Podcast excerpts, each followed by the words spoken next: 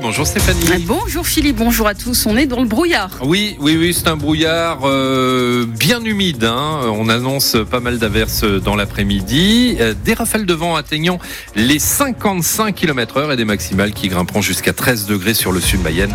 Météo complète, évidemment, comme à chaque fois, à la fin du journal.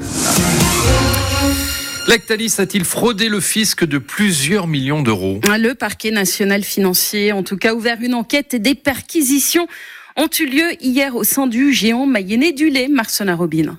Ces perquisitions ont eu lieu dans le cadre d'une enquête ouverte par le parquet national financier en 2018. Selon une source judiciaire, le groupe Lactalis pourrait avoir minoré son bénéfice imposable en France grâce à un montage financier complexe.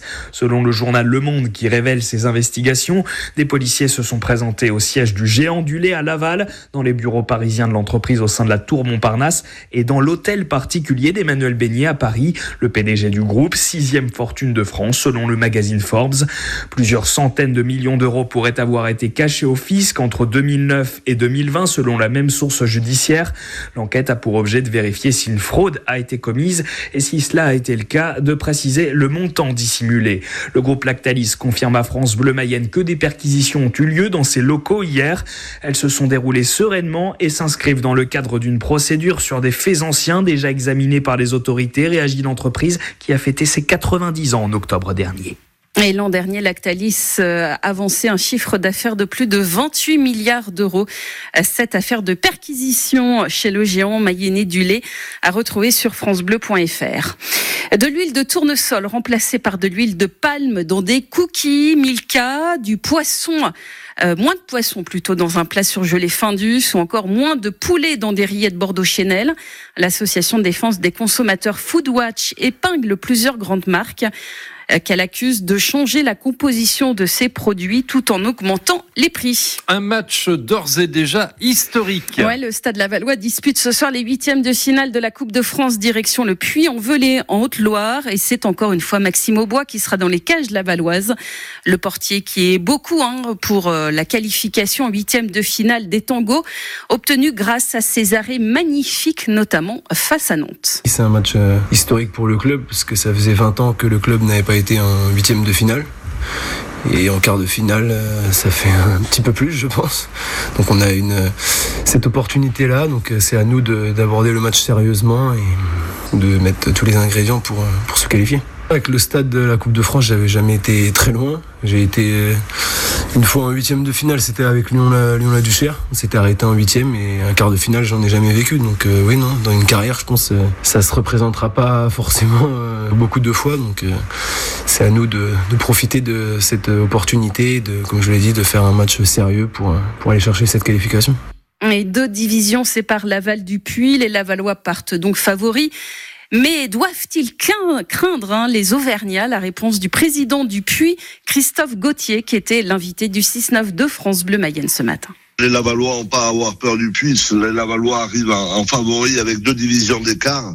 Je crois que euh, si quelqu'un doit avoir peur, c'est bien le Puy ce soir de cet adversaire qui, fait un championnat remarquable en Ligue 2 en étant quatrième encore euh, dans cette période. Donc la peur est, est bien côté pour nous. On est sur un parcours en championnat qui est assez, intéressant, assez rythmé, euh, avec actuellement une série de, matchs sans défaite. Euh, et c'est pour ça qu'on se prend parfois un petit peu à rêver un peu plus loin. L'ambition de de gagner ce championnat, elle existe, mais c'est certainement grâce à la coupe qu'on arrivera à garder un rythme intéressant, parce qu'un match toutes les semaines et parfois dans la semaine, ah ben c'est pas c'est pas quelque chose d'infaisable et les joueurs en ont la capacité physique. Euh, je crois qu'il faut arrêter de se cacher derrière les problématiques de temps de jeu parce que moi je suis pour que les gens euh, s'investissent à fond et je crois qu'ils ont surtout l'envie de jouer et le mercredi et le samedi. Le Puy Laval, huitième de finale de Coupe de France, match à vivre dès 20h hein, sur France Bleu Mayenne, soirée spéciale avec Martin Cotta qui est parti pour euh, le Puy en Velay. Il sera au commentaire avec Franck Gotter. Marcelin Robin sera lui avec des supporters Tongo qui vont suivre la rencontre au bar de l'annexe à Laval. Et on connaît le premier qualifié pour les quarts de finale de la Coupe de France, c'est le Stade Rennais. Ah. Les Bretons, ça vous fait plaisir, Ah, je suis content. ont largement battu Sochaux 6 buts 1 hier soir. Midi 5 sur France Bleu Mayenne, des arbres pour réduire les bruits des trains. Ouais, c'est l'idée du maire de la Cropte, près de Mêlée du Maine. La ligne à grande vitesse passe dans le village et le bruit dérange les habitants. Alors Paul Lambert a eu l'idée de planter des arbres pour faire un mur anti-bruit. Le passage de la LGV a beaucoup détruit d'arbres, de haies. Un arbre met plusieurs années à grandir et il faut quand même euh, penser que ça peut devenir un écran. Et ça, c'est important aussi pour nos riverains et pour le bourg de la Croppe parce que la LGV passe à un kilomètre du bourg de la Croppe et nous avons souvent des riverains qui se plaignent quand le vent est du mauvais sens euh, des nuisances de la LGV. En plus, pour la biodiversité, parce qu'on a besoin d'avoir une végétation, on a besoin d'avoir des arbres. La biodiversité, c'est le poumon, les arbres, c'est le poumon de la vie. Et le projet devrait coûter plusieurs dizaines de milliers d'euros. La municipalité de la Cropte cherche des euh, subventions. Il roulait avec près d'un gramme d'alcool dans le sang. Un homme de 33 ans interpellé le week-end dernier, route de Tours à Laval. En plus d'être euh, ivre au volant, il roulait très vite, a grillé un feu rouge.